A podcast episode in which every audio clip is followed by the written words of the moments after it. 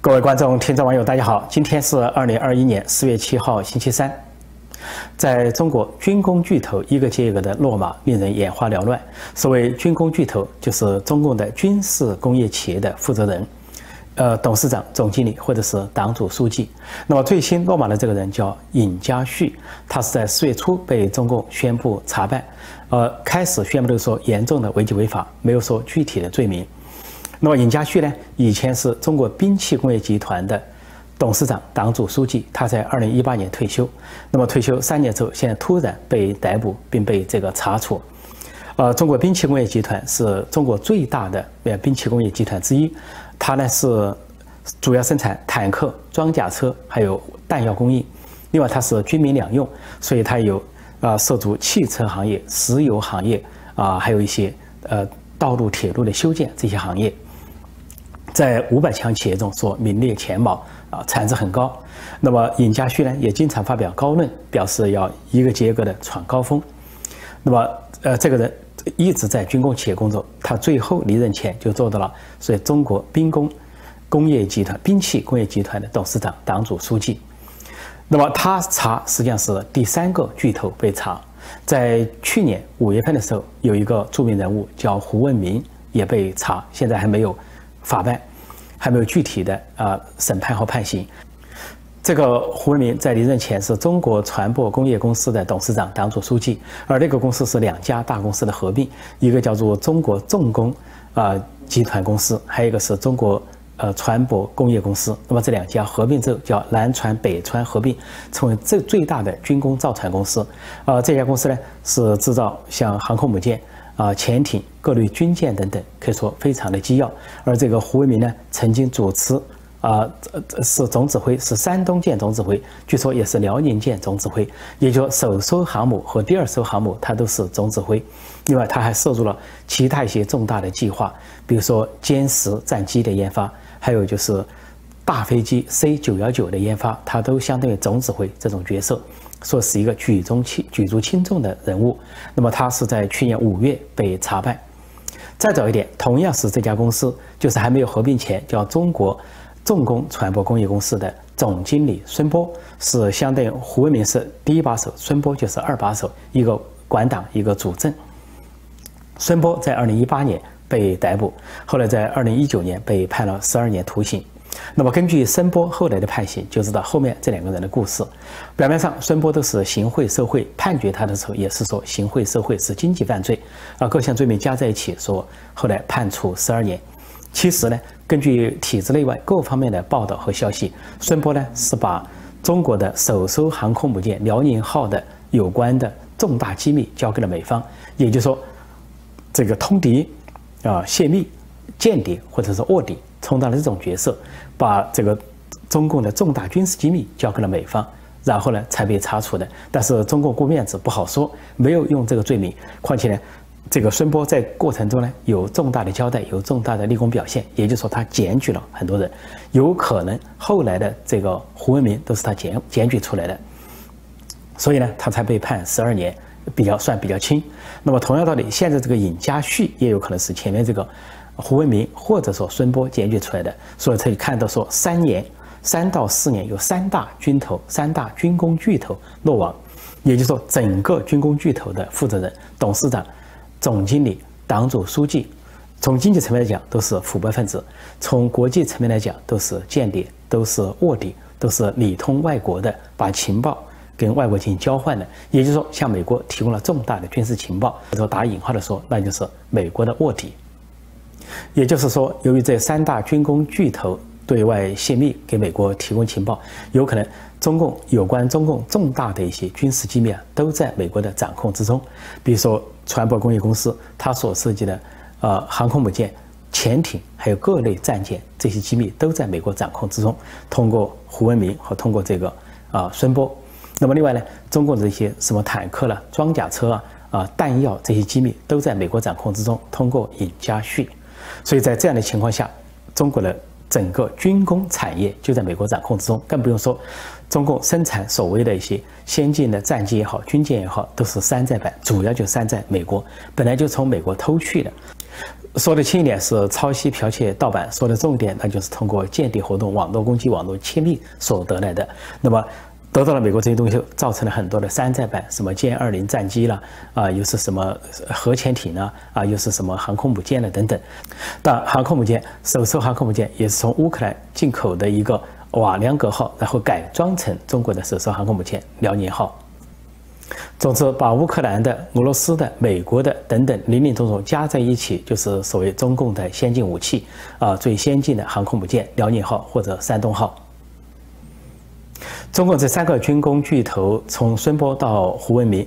到尹家旭啊落网被捕被法办，说明三件事情。第一件事情无官不贪，因为这些军工巨头啊都是国营企业，都是军事工业，那么都属于中共的副部级高官，所以这些高官都是无官不贪。说如果他们说涉及贪腐行贿受贿，那一点都不让不让人感到奇怪。第二点啊就是无官忠诚，这些军工巨头应该说涉及中共的重大机密，甚至是绝密，事关。所谓党和国家的安全，特别是一党专政，和，共产党红色政权的安全。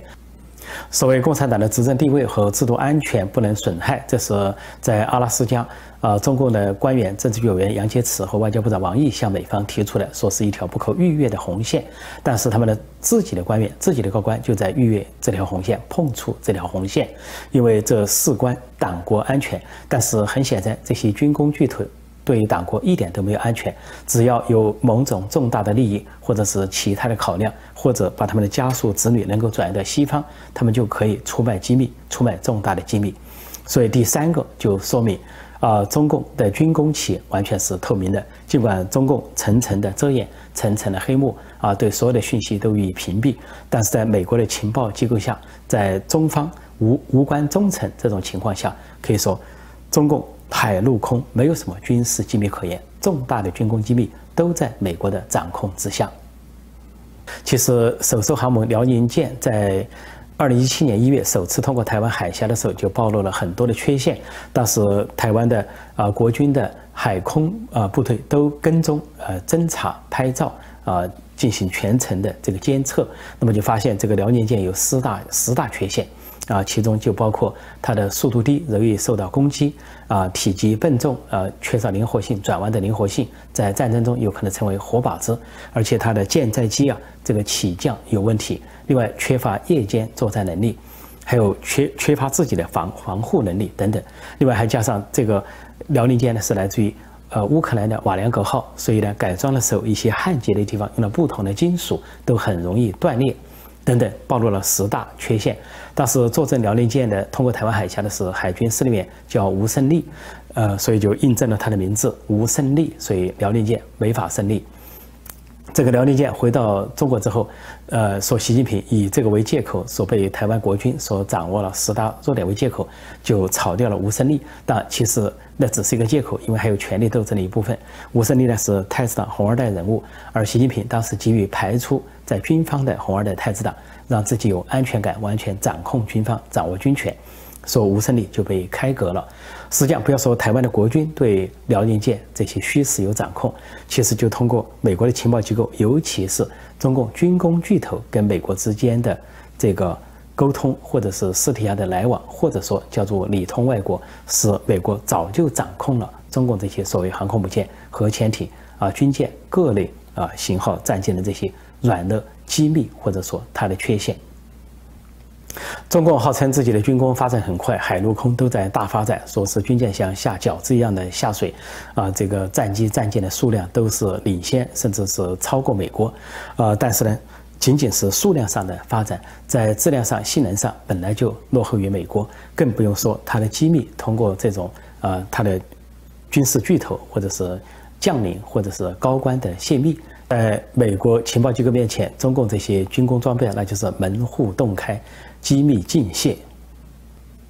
这两天，国内外的媒体都在报道说，美国的航空母舰战斗群“罗斯福号”呃从进南海，而中国的这个辽宁舰航空母舰战斗群到了台湾东部海域去进行集训，说最后也会出现在南海。就说在南海上，中美两大航母舰队啊是对峙啊。对垒之中，那么实际上周边国家恐怕都巴不得他们打一场，来一个对决，美国的航空母舰战斗群罗斯福号对中共的航母战斗群辽宁号来一个对决，看看究竟效果如何。如果真的有一场对决，有一场海战的话，那就极可能是1894年甲午海战的重演，那就是当时的日本的联合舰队和大清国的北洋水师的对阵。实际上，当时北洋水师在装备上还是强过日本，但是由于腐败败给了日本，而且是全军覆没，呃，大清丧失了他的海军主力。而现在，中共的这个辽宁号航空母舰战斗群就恐怕不仅仅是有腐败的问题，还有质量、性能都不如对方，再加上军力啊、攻击力、防卫力都不如对方。我估计辽宁号根本不敢跟美国罗斯福号去对决或者是海战，恐怕遥遥的见到罗斯福号就会规避，就会走开，找一个借口，找个理由啊，绕道回府。呃，辽宁号出来就是下下台湾，到台湾的。呃，东部或者是其他方向去吓唬一下，但是如果说台湾诞生了航空母舰，恐怕中共都要倒吸一口凉气，要遍地抓狂，甚至双脚乱跳。所以这个辽宁号航空母舰也不过就是在还没有航空母舰的台湾面前走一走一走而已，就是说出来走几步，显摆几下，然后就回去了，回到他的青岛小口子那个港口。其实，中共军工巨头不忠诚，这个由来已久。呃，在早之前有很多的故事，就包括中共的呃太子党红二代那个级别。比如说，有个叫基慎德，是中共元老姬鹏飞的儿子，他曾经当过呃中共解放军的军事情报部的部长。那么他在当负责军事情报的时候，就跟美国之间有来往，也就是说，按中共的说法叫里通外国。后来呢，被察觉，察觉之后。啊，是江泽民时代要判他死刑，但是考虑到姬鹏飞呢是元老，而姬鹏飞闻讯之后呢，要保下他儿子一命，不惜自杀。哦，最后姬鹏飞在九十高龄的时候自杀身亡。那么他的儿子实际上是被判啊死死刑，缓期二年执行，但是呢没有执行，也就相当于无期徒刑或者终身监禁。那是基慎德。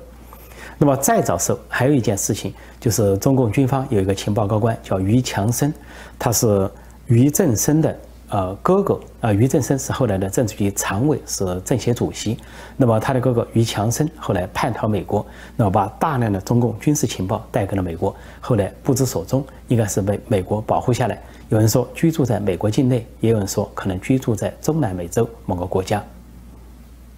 于强生叛逃美国是一九八六年，他叛逃时候，他的职务是中国国家安全部的北美司司长，呃，外事局主任。说到私通美国或者里通外国，比基慎德、呃于强生更高的官员还有，甚至呢是相当于外交部长这个级别，那就是钱其琛。钱其琛是江泽民时代的外交部长，后来当过国务委员，啊副总理，最高还当过政治局委员。他是一九八八年到一九九八年当了十年的外交部长，呃，大概在一九九八年之后到二零零零年之后才逐渐退休。但是到了二零一零年的时候，当时国际上闹出一个轰动的事件，叫危机解密，是阿桑奇啊泄露出来的危机解密，把各国的电文取得了之后，有在网上披露。那么这些危机解密被披露之后，被大量的传阅，其中就有一个说法，啊，说法之一就是说，中共的前外交部长钱其琛实际上是美国政府的线人。说这个事情是怎么发生呢？是在他当外交部长的时候啊。当时，呃，台湾向法国采购军备，但是故于中共的压力，一般采备采购军备呢都有有一些回扣。那么这个回扣呢，当时台湾政府就允许呢，经过香港流入一些中共官员，啊，以这个缓解中方的压力。那么其中相当大的一笔回回扣呢，就流向了啊钱其琛。